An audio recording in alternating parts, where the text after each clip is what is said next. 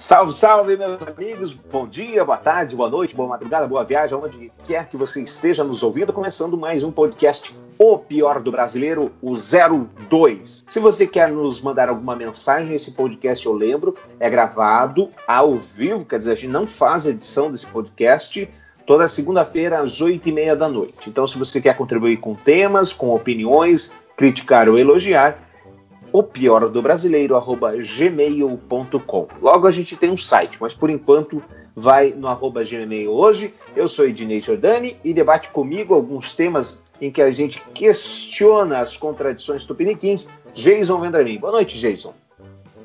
Boa noite, olá, você que está ouvindo, você que está nos ouvindo, seja no carro, no, no, no trabalho, em viagem, olá.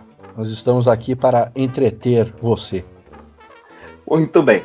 Esse programa não se propõe a, ser a ter as, as opiniões mais sérias do mundo. A gente não quer que você siga o que a gente fala cegamente, de maneira nenhuma. Não pretendemos tampouco mudar a sua forma de pensar. Tudo que queremos é expressar opiniões e trocar um, uma ideia com você, debater, entender que pensamos de uma maneira diferente e bem humorada. Não espere seriedade aqui, porém começamos o programa com uma notícia absolutamente triste.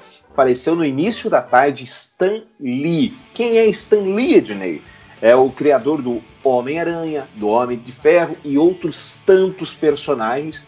Faleceu hoje, dia 12 de novembro, aos 95 anos. O escritor e editor e executivo da indústria de histórias em quadrinhos morreu é, e a informação foi divulgada pela sua filha ao site TMZ.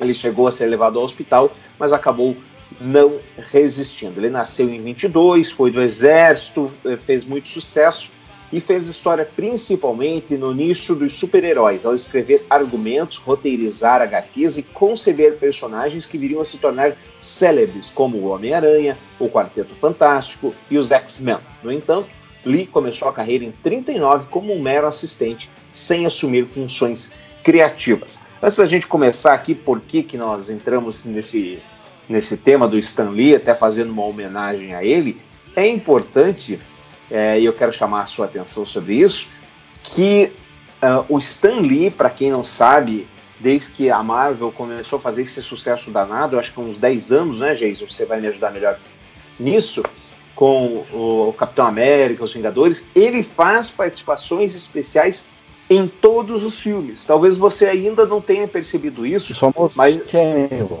Os famosos o quê? Cameo. Olha só, não sabia. Vivendo e aprendendo com Jameson Vendramin.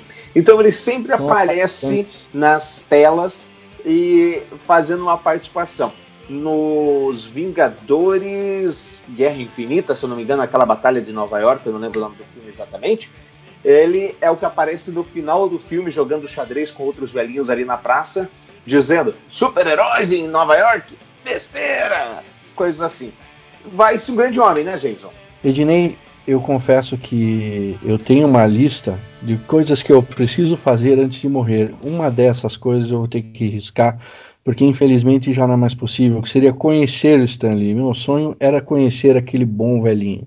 Infelizmente, ele se foi, deixa seu legado fantástico, magnífico, é, de quadrinhos humanizados, de histórias fantásticas que não esquecem o lado real, aos dramas humanos, é, todos abordados de maneira magnífica e sensacional. Agora, querer relacionar o Stan Lee com querer politizar o Stan Lee, é, fazer, transformar esse mito, esse sim é um mito, em algo, em algo é algo tão baixo. Quem não é mito, Jason, com essa sua indireta aí, não entendi. Quem é que não é mito? Nós não somos mito. Nós somos apenas réis mortais. Bolsonaro é mito? Hum, só se for pau mito. é verdade. Bom, o Jason fez esse comentário que nós estávamos aqui fazendo a pauta do programa e, e, passando aí nos principais portais de notícias do mundo, todos chorando a morte do Stan Lee, Stan Lee isso e aquilo, aquela coisa toda. É, quando nos deparamos com os portais brasileiros. Os portais brasileiros são de um espetáculo maravilhoso, porque os comentários eles estão politizados. Temos um comentário aqui do nosso querido e conhecidíssimo, que eu nunca ouvi falar dele, mas é o nosso Rogério Otto. Se você for famoso, Rogério, me perdoe. É, ele escreve: Que triste. Vão-se os Stanleys e ficam os frotas, os bolsonaristas e os muros. Uma pena. É um cidadão, claro, de, de esquerda aqui, que não concorda aí com o status quo, é, o novo status quo do país, mas é preciso mesmo a gente politizar tudo nesse país, Jason? É horrível, é horrível. Principalmente meter quem não tem absolutamente nada a ver com isso no meio. Stan Lee é uma figura que não deveria nunca, jamais ser maculada dessa maneira. Foi infeliz o, o eu, eu ah, diria que foi a pior coisa que eu ouvi esse ano. Não, Olha que, eu já, que eu... esse ano eu já ouvi muita coisa ruim, muita coisa ruim, mas essa ganhou em disparada. Não, é negativo. Tem aqui o nosso querido Edejair Gomes, nunca vi esse nome, que ele diz: que perda horrível, mas o importante é que Lula continua preso. Vai. É por isso que eu falo. É por isso que exatamente. Nossa, tipo, ganhou, ganhou. Realmente ganhou. Mas é, é por isso que eu falo. Assim, Cara, eu, não. Eu, eu, eu, me ponho no time, eu me ponho no time dos isentões. Eu sou isentão? Eu sou isentão.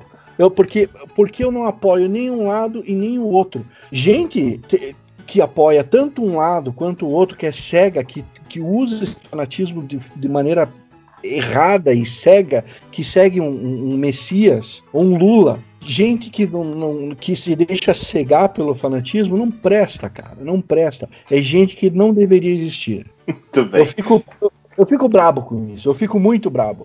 Quando falam do Stanley desse jeito. Observe. Observe que em três programas, um o senhor que está em casa não ouviu, que foi o nosso piloto 00, em três programas não falamos nenhum palavrão ainda. Este é o podcast da família brasileira, não é? Não falei.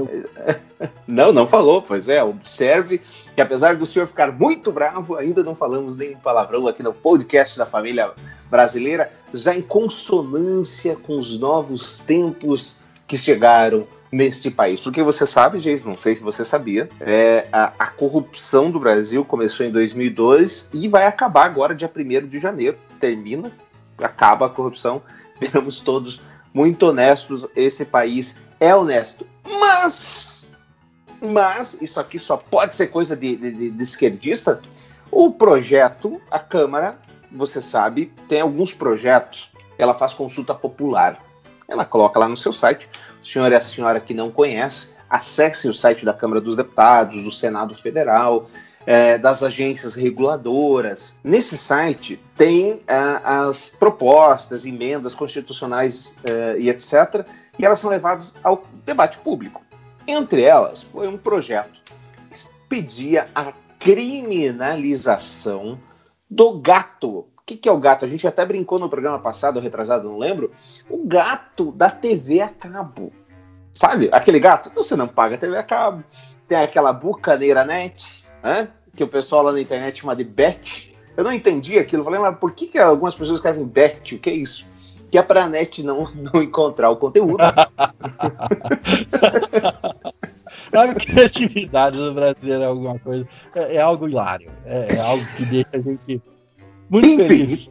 Então, em consulta no portal do Senado Federal, 95% dos votantes desaprovaram o projeto de lei que tornava crime uh, o gato na TV por assinatura. A emenda propõe uma alteração na Lei 8.977 de 1995 para estabelecer a interceptação desses sinais como crime punível com detenção de até dois anos. E aí, cara, a gente, esse é um, uh, esse é um projeto da Ana Amélia, que você lembra, foi candidata a vice na chapa do Geraldo Alckmin, e ela comentou que, que se trata de uma questão de ética e, de acordo com a senadora, o resultado da consulta pública demonstra uma grande incoerência da sociedade. E aqui nós temos dois temas para tratar. Primeiro, Jason, cadê aquelas mais de 3 milhões de pessoas que foram às ruas pedir o fim da corrupção? O que aconteceu com elas? Sumiram? Hã? Elas estão por aí, elas são reais, elas estão por aí. Assim como aqueles que defendem, que defendem o, a Dil, que defendem Dilma, Lula, o PT, que são cegadas pelo fanatismo. A diferença é apenas o objeto de defesa. O comunismo é bom para você, mas para mim deixa que eu como caviar.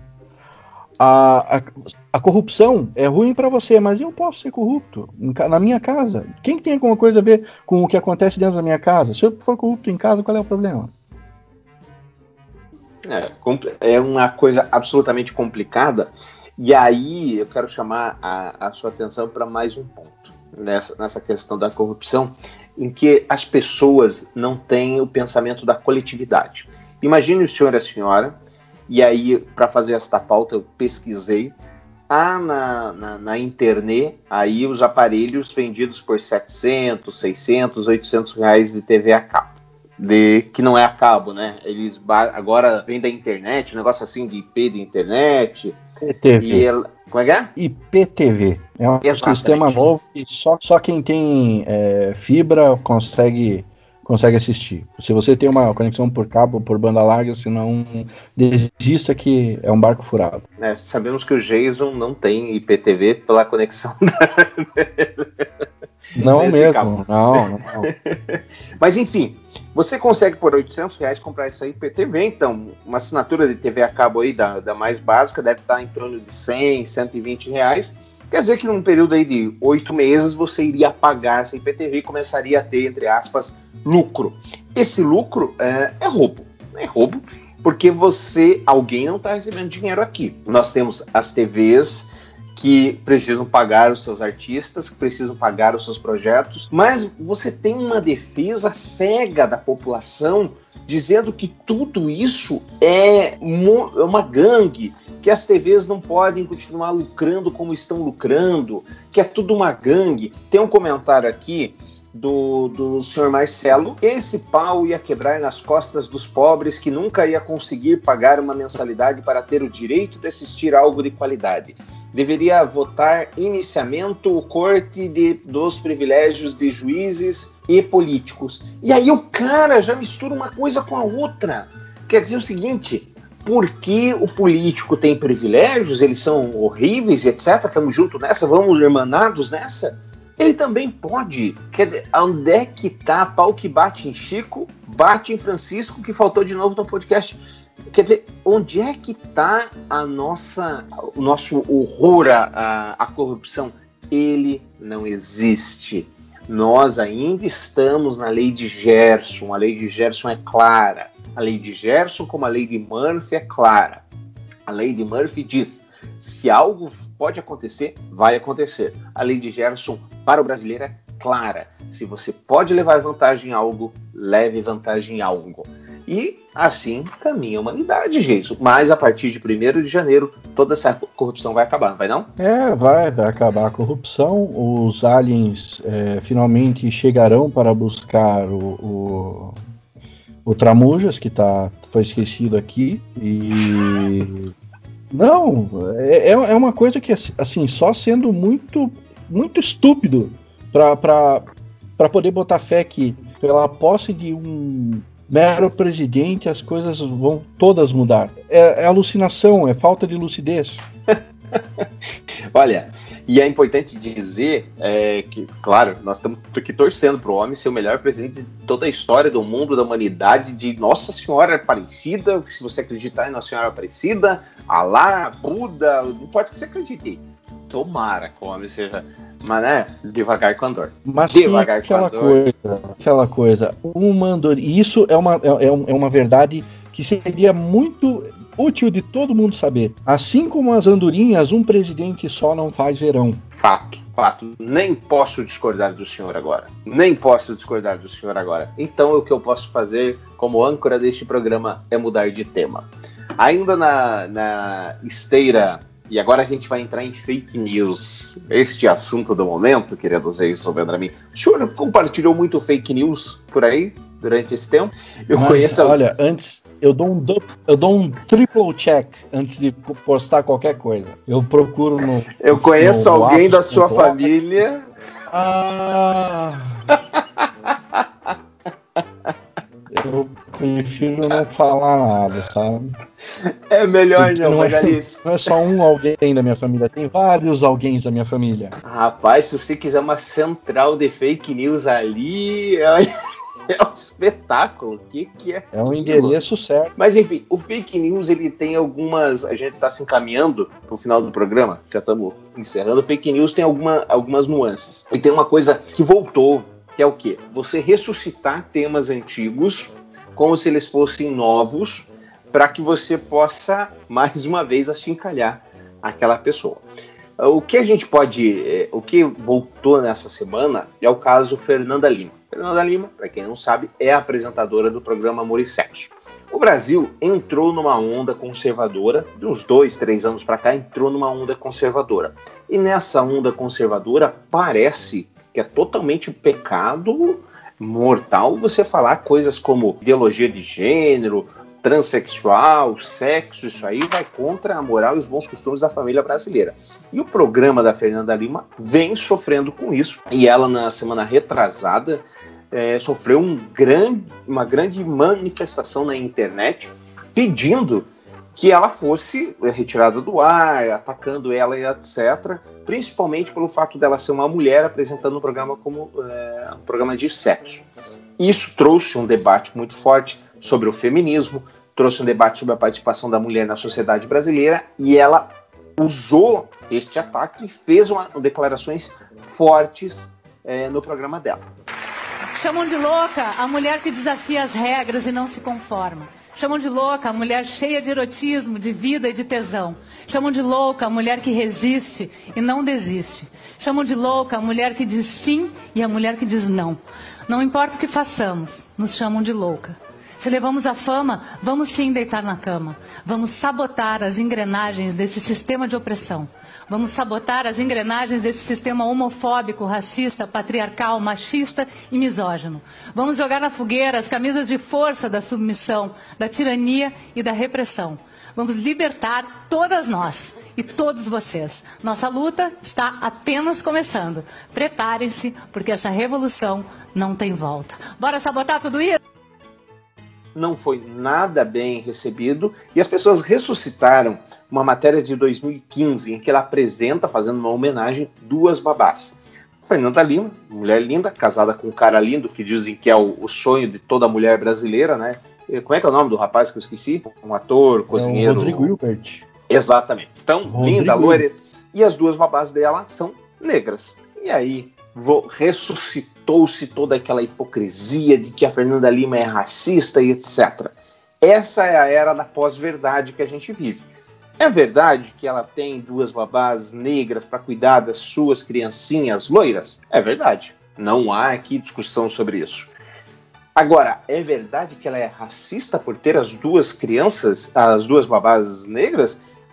Onde é, onde é que para a nossa loucura, Jason? E só para te dar mais um subsídio, olha como este mundo vira.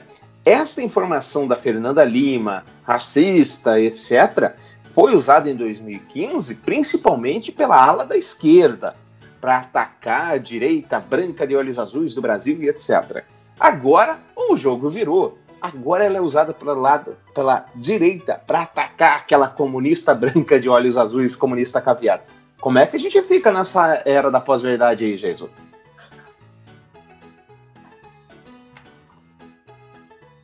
Olha, honestamente, honestamente mesmo, a primeira vez que eu vi essa foto foi quando você me passou como pauta. Foi a primeira vez que eu vi. Pelo menos que eu me lembre de ter visto. E eu não vi nada demais. Eu não vi nada demais. Ela, tá, ela tem duas babás negras. Ok. Ah, ela veste as duas babás de branco. Ok, qual é o problema? Ah, porque, cara, não tem qualquer argumento que, que que seja demérito para ela por ela ter duas babás negras vestidas de branco. Se ela tem duas babás negras que cuidam das, dos dois filhos dela, é sinal que ela confia e muito nas babás. Então, tipo, Não tá desmerecendo ninguém. Agora, cá para nós, uma, um dia é você apanha de um lado, do outro dia você apanha do outro, e assim segue a vida. Tomara é que ela seja forte o suficiente para aguentar a pancada e continuar de pé. Já estouramos o tempo do programa, já são 21 minutos e alguma coisa de gravação. Nosso programa a gente prometeu ficar em mais ou menos 20, então vamos dar um ampassan, Jason, nesse tema sensacional que me foi sugerido pelo colega Haroldo Glombe, jornalista, que logo, logo a gente convida para fazer aqui uma participação, comenta. Olha que sensacional! Uma banda comprou seguidores, a banda comprou seguidores e conseguiu uma turnê na Europa. Olha só que, que coisa sensacional. É, amigos da internet, as redes sociais, barará. Desta vez iremos falar de uma banda chamada 13, que toca hard rock, vem de Los Angeles e conseguiu o que muita gente quer quando inicia a carreira, uma turnê pela Europa. Acontece que a turnê foi conquistada a partir de uma pilha de mentiras já que Jared, líder da banda, forjou números e comprou seguidores, até chegou a fazer o absurdo de editar um vídeo ao vivo, olha só que sensacional, para parecer que os seus shows estavam lotados. A edição era péssima, mas com essa artilharia pesada de fake news, o cara conseguiu enganar produtores europeus dizendo que seus shows já tinham centenas de ingressos comercializados em pré-venda, mas à medida que as apresentações foram acontecendo, ninguém foi aparecendo nas casas. Um membro da banda que abriu o show, ah, eles daí tinha uma banda para abrir para eles ainda, que abriu para a banda em Birmingham, na Inglaterra, chegou a dizer que havia 13 pessoas no local. O engenheiro do som, o barman, 10 pessoas que nós levamos e uma pessoa que realmente comprou ingresso. Moral da história: não compre seguidores se você for uma banda selo produtora, se bem que o cara se deu super bem, né? Duvido que ele tenha acontecido alguma coisa. E o crédito dessa matéria é do site Tenho Mais Discos do que Amigos. Olha onde é que tá a era da fake news, meu querido Jason Vendramin. Jason, o senhor já mentiu muito para conquistar alguma coisa? A minha esposa. muito, muito, muito, muito. Aí, sabe como é que é, né? Aquela mentira vira um castelo de cartas quando você casa e ela começa a descobrir tudo que tudo não passa numa ilusão. Aí fica pequeno, viu? Aí fica Mas, complicado. Fake news, é, pelo visto, é um fenômeno mundial. A gente não é o único que sofre com isso, não. Não, longe disso. Gente, então tem que te cortar. Toda segunda, oito e meia da noite, nós fazemos a gravação. O pior do brasileiro, arroba gmail.com é o nosso e-mail para você mandar a sua sugestão, crítica ou elogio, por que não? Acompanhe conosco as nossas divagações sobre as contradições tupiniquins. Semana que vem a gente volta. Obrigado a você que nos ouviu no Deezer, você que nos ouviu no Spotify, você que nos ouviu pelos podcasts da Apple. Obrigado, gente. Tchau, Jason. Um abraço para todos e esperamos você semana que vem. Valeu. Tchau, tchau.